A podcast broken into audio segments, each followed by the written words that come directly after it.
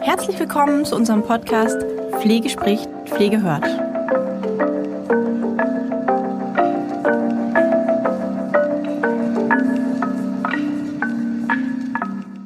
Herzlich willkommen und hallo zu unserer heutigen Podcast-Folge. Ich freue mich, dass wir uns das Thema nochmal anschauen. Wir haben die letzten acht Monate ja die Praxisanleiter Weiterbildung, die Fortbildung mit den 24 Stunden des Refresh gemacht.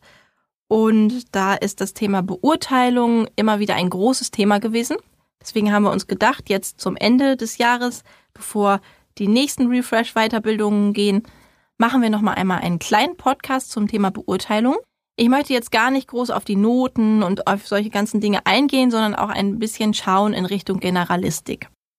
Was ist denn anders in Bezug auf Beurteilungen beim Thema Generalistik? Die Auszubildenden werden ja in Zukunft, das ist auch im Gesetz so verankert, zu jedem Ausbildungseinsatz, den sie haben, zu jedem Praxiseinsatz, den sie haben, beurteilt. Das heißt, ähm, sie müssen oder ihr müsst zu jedem einzelnen Praxiseinsatz ja auch eine Praxisanleitung machen von 10 Prozent. Das wisst ihr ja mittlerweile. Und nach diesen Begleitungen auch beurteilen. Das heißt, eine Endbeurteilung letztendlich im Blog. Wir hatten jetzt gerade ähm, Gruppen, die haben ganz viele tolle Sachen dazu erarbeitet. Unter anderem hat eine Gruppe zum Beispiel die Idee gehabt, um das Ganze zu vereinfachen und zu objektivieren, neben der Checkliste zur Anleitung, die ihr ja habt, wenn ihr anleitet, den Schüler begleitet, dann auch wirklich direkt mit einer Art kleine individuelle Beurteilung zu machen. Das heißt, jede professionelle Anleitung durch euch als Praxisanleiter wird im Endeffekt ja sowieso reflektiert durch den Schüler und durch euch. Und die Gruppe, auf die ich jetzt anspiele, die hatte die Idee, tatsächlich eine individuelle Beurteilung in diese Checkliste zu integrieren. Die Idee finde ich ganz gut, weil es letztendlich tatsächlich dazu führt, dass man sich besser erinnert und am Ende, wenn die große Beurteilung kommt, das heißt die Beurteilung des Praxiseinsatzes an sich, ich nochmal auf meine individuellen Beurteilungen zurückblicken kann und schauen kann, okay, wie hat sich das denn tatsächlich dargestellt? Was hatte denn der Schüler so für, je nachdem, wie ihr es macht, mit Punkten, mit Noten, mit Textbausteinen, ähm, mit verschiedenen ähm, Prozenten? Da gibt es ja ganz, ganz viele Möglichkeiten, wie man das darstellen kann. Wichtig ist hier dabei darauf zu achten, wenn man es mit Textbausteinen zum Beispiel macht und man macht es mit so Themen wie zum Beispiel ähm, Motivation des Schülers oder auch ähm, Zeitmanagement dass man dann die Beurteilungsfehler mit im Hinterkopf hat. Weil es schnell passiert, dass gerade ähm, in, bei so individuellen Beurteilungen, wo nicht explizit die Kompetenz vorgegeben ist, man da reinrutscht äh, in einen Beurteilungsfehler. Diese Beurteilungsfehler, da habe ich mich ein kleines bisschen auch gewundert, muss ich sagen, die letzten Monate, dass es immer wieder auch so war, dass ähm, man doch sehr auf die Sprünge helfen musste zum Thema Beurteilungsfehler. Also vielleicht noch mal ein kleiner Tipp am Rande: Guckt euch die Beurteilungsfehler noch mal an, weil es ist ein wichtiges Thema. Der Schüler geht mit dieser Beurteilung wieder in die Schule. Der Schüler geht mit dieser Beurteilung in den nächsten Praxiseinsatz und in seine Zwischenprüfung letztendlich und in sein Examen. Deswegen einfach nochmal im Hinterkopf haben, hey, was gibt es denn da so? Ja, was gibt's, was habt ihr im Hinterkopf an Beurteilungsfehlern, die passieren können? Es gibt zum Beispiel den Sympathie-Antipathie-Fehler. Der fiel den meisten noch ein. Ja, also ich mag einen Schüler besonders und deswegen kriegt er da seine Sympathiepunkte oder eben das Gegenteil. Ähm, ich mag jemanden eben nicht und bringe das sozusagen subtil, äh, subjektiv mit ein. Es gibt noch den Halo-Effekt, wo es darum geht, dass ein, ja, es ist eine Wahrnehmungsverzerrung letztendlich. Ein Aspekt, der den Schüler betrifft, der auch was ganz Oberflächliches sein kann, wie als oberflächliches Beispiel grüne Haare, ja, oder der Schüler ist besonders freundlich oder besonders unfreundlich. Ein Aspekt überstrahlt quasi alles andere. Das heißt, ich gehe immer mit diesem, mit diesem Bild von dem Schüler in eine Beurteilung. Das ist auch ein, ein klassischer Fehler. Es gibt aber noch ganz, ganz viele andere Fehler, zum Beispiel den Tendenz zur Mitte oder den, die Tendenz zur Strenge oder auch die Tendenz zur Milde, dass ich besonders, ähm, wenn ich nicht so richtig weiß, wie der Schüler ist, wie er sich dargestellt hat, wenn ich das einfach nicht richtig beurteilen kann, dann tendiere ich zur Mitte. Ja, dann wird das mal eine drei. Ja, oder dann ist es eben mal, mache ich das Kreuz in der Mitte wenn ich mich für besonders streng halte und denke, dass es ein Qualitätsmerkmal ist. Das passiert auch sehr, sehr häufig, dass Praxisanleiter denken, ah, oh, ich habe das ja auch, ich habe da einen hohen Anspruch, deswegen bewerte ich mal sehr, sehr streng. Das ist tatsächlich ein Beurteilungsfehler, weil wir messen unsere Schüler nicht an uns selbst, sondern wir messen unsere Schüler daran, was letztendlich der Schüler an Kompetenzen in der Schule erworben hat und die er jetzt oder Wissen, das er in der Schule erworben hat, was jetzt bei uns sich in einer Kompetenz manifestieren soll. Das heißt, wenn die Aufgabe ist, dass der Schüler ganz am Anfang, ganz banal jetzt eine Ganzwaschung am Waschbecken äh, können soll oder dass er später eine subkutane Injektion setzen soll oder dass er äh, ja bestimmte andere Pflegehandlungen eben äh, können soll, mit allem, was dazugehört, mit der Hygiene, mit der Vorbereitung, mit der Nachbereitung, mit rückenschonenden Arbeiten, mit Umsicht, was das Zimmer betrifft, mit Kommunikationskompetenz, dann messen wir letztendlich den Schüler an diesen, an diesem Wissen, was er in der Schule schon erworben hat und was er jetzt in der Praxis umsetzen soll. Deswegen ist es eben hier ganz wichtig, sich nochmal klar zu machen wir sind nicht der Maßstab, sondern der Maßstab ist das Wissen, was erworben wurde und die Kompetenz, die er erlangen soll, jeweils zum entsprechenden Ausbildungsjahr. Ich habe das auch in den Weiterbildungen schon sehr, sehr oft gesagt in letzter Zeit, dass es häufig dieses Phänomen gibt. Das gibt es auch in der Schule unter Lehrern, das gibt es aber auch unter Praxisanleitungen. Der Auszubildende darf in, im ersten Ausbildungsjahr in keiner Beurteilung eine Eins haben. Das ist ein, eine, eine gängige Meinung von einigen Praxisanleitern oder auch von Lehrern, weil im ersten Ausbildungsjahr muss man sich ja noch steigern können. Das ist gelinde gesagt ähm, völliger Schwachsinn, weil es gibt tatsächlich auch im ersten Ausbildungsjahr, wenn man denn nach Noten arbeitet, die Noten eins bis sechs oder eins bis fünf, je nachdem wie der Ausbildungsbogen gestaltet ist.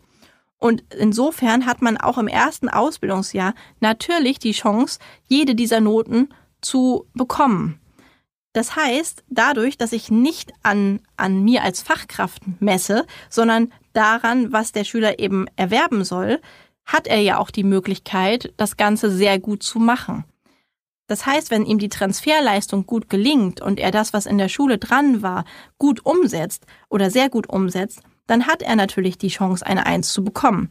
Und das hat auch nichts mit der persönlichen Meinung des Praxisanleiters oder des Lehrers zu tun, weil es gäbe diese Noten ja nicht, wenn sie nicht für jedes Ausbildungsjahr verfügbar wären. Sonst könnte man sagen, okay, wir fangen beim zweiten Ausbildungsjahr mal mit einer Zwei an. Das funktioniert aber so nicht und das ist auch so nicht gedacht.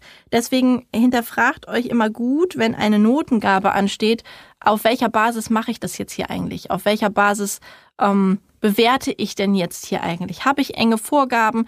Ähm, so die Idee mit diesem individuellen, das muss nicht, ja, das ist nur ein Tipp, so einen individuellen Bogen vielleicht mal für sich intern zu erstellen, so dass die Möglichkeit besteht, einfach gut zu dokumentieren.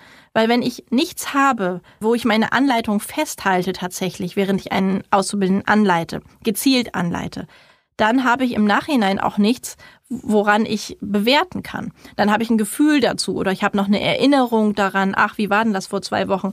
Ja, hat er ganz gut gemacht. Ganz gut gemacht ist aber keine Bewertung und schon gar keine objektive. Deswegen hier ganz wichtig, guckt euch nochmal die Beurteilungsfehler an, die sind für einen Praxisanleiter unumgänglich. Das ähm, muss man sich nochmal auffrischen, wenn man es nicht mehr im Kopf hat. Hier haben wir eben Wahrnehmungsverzerrungen, wir haben auch Maßstabsprobleme, wie ich eben gesagt habe, mit der Tendenz zur Mitte. Wir haben aber auch bewusste Verfälschungen, wo die Beurteilung quasi als ja als Mittel zum Zweck genutzt wird, um zum Beispiel ähm, ja hinzukriegen, dass der Schüler geht oder hinzubekommen, dass der Schüler ähm, versetzt wird oder was auch immer. Und wir haben auch kognitive Probleme, also Speicherungs-, Erinnerungsprobleme und Beobachtungsprobleme. Da gibt es zum Beispiel einen Fehler, der besagt, dass es uns nicht möglich ist, mehr als sieben Informationen gleichzeitig bei einem Schüler zu beobachten. Und wenn wir dann noch mehrere Schüler beobachten sollen, dann mischt sich das einfach sehr stark.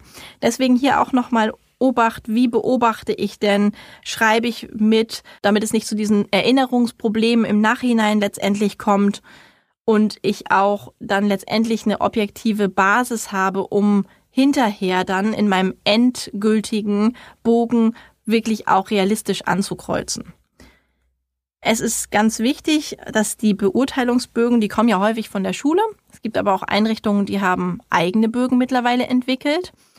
Ähm, da habe ich auch schon alles gesehen und alles gehört. Es gab Einrichtungen, die haben einen Bogen mit 82 äh, Seiten, was weniger realistisch ist da man bei der ersten Frage meistens schon, nee, bei der letzten Frage meistens schon vergessen hat, was bei der ersten stand und es, man sich da mehr oder weniger durchwühlt, einiges vielleicht auch nicht zutrifft. Das macht das Ganze dann meistens wenig objektiv oder wenn es zu wenig geklustert ist, wenn es, wenn da nur die Methoden stehen und Leertext, ist es häufig auch sehr, sehr schwierig, weil um, um einen Text wirklich zu verfassen, selber zu verfassen, muss ich wirklich explizit mich auch auf einzelne Sachen beziehen können.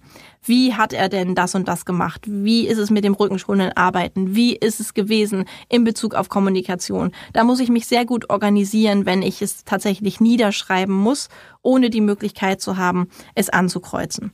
Umso wichtiger ist der Anleitungsprozess an sich, weil es in diesem Jahr darum geht, dem Schüler die Sache auch beizubringen.